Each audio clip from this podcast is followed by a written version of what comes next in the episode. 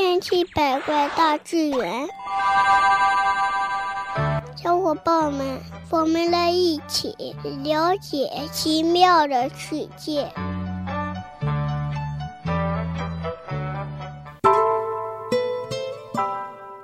小朋友们，大家好，欢迎收听今天的《千奇百怪大自然》。试想一下，如果你晚上正在心急如焚地赶着家庭作业，眼前突然变得漆黑一片，或者你正在兴高采烈地玩电脑游戏，显示器忽然就暗淡无光了，坐在黑暗的房间里期待着来电，这简直是一种煎熬。这时，你也许会想，如果自己能够带电该多好呢？举手之劳。照明灯就会亮起来，电脑主机也会重新开始工作。但是我们真的能带电吗？欢迎收听今天的千奇百怪大自然。我能带电吗？大家好，我是机器狗，人见人爱的机器狗。其实呢，我们人体内确实是有电存在的。日常生活当中，我们常有这样的经历：用塑料梳子梳头时，感到毛发被梳子吸引。并且还会听到轻微的噼里啪啦的放电声，手靠近椅子或门把手等金属体居然会遭到电击，这些现象都证明我们人体内呢是有电存在的，这种电就叫做静电。但是这些静电呢很难让我们利用起来，并且还存在着不少的隐患呢。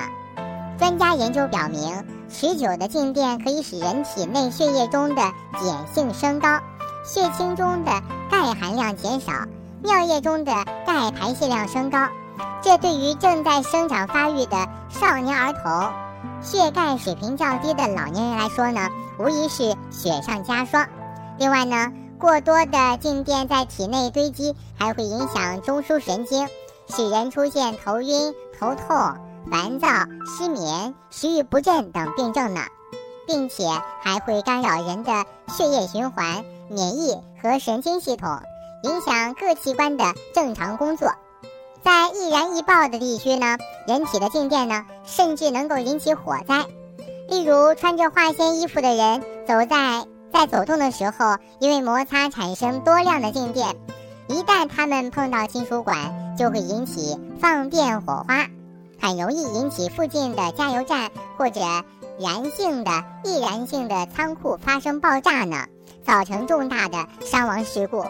所以呢，人体带电并不是什么好事情。我们不仅能不能够希望自己身上带有大量的静电，还要想办法把自己身上的电呢释放出去，以保证身体的健康呢。那小朋友们，你知道人体里的？发电机吗？这个问题，请胸部叔叔来回答。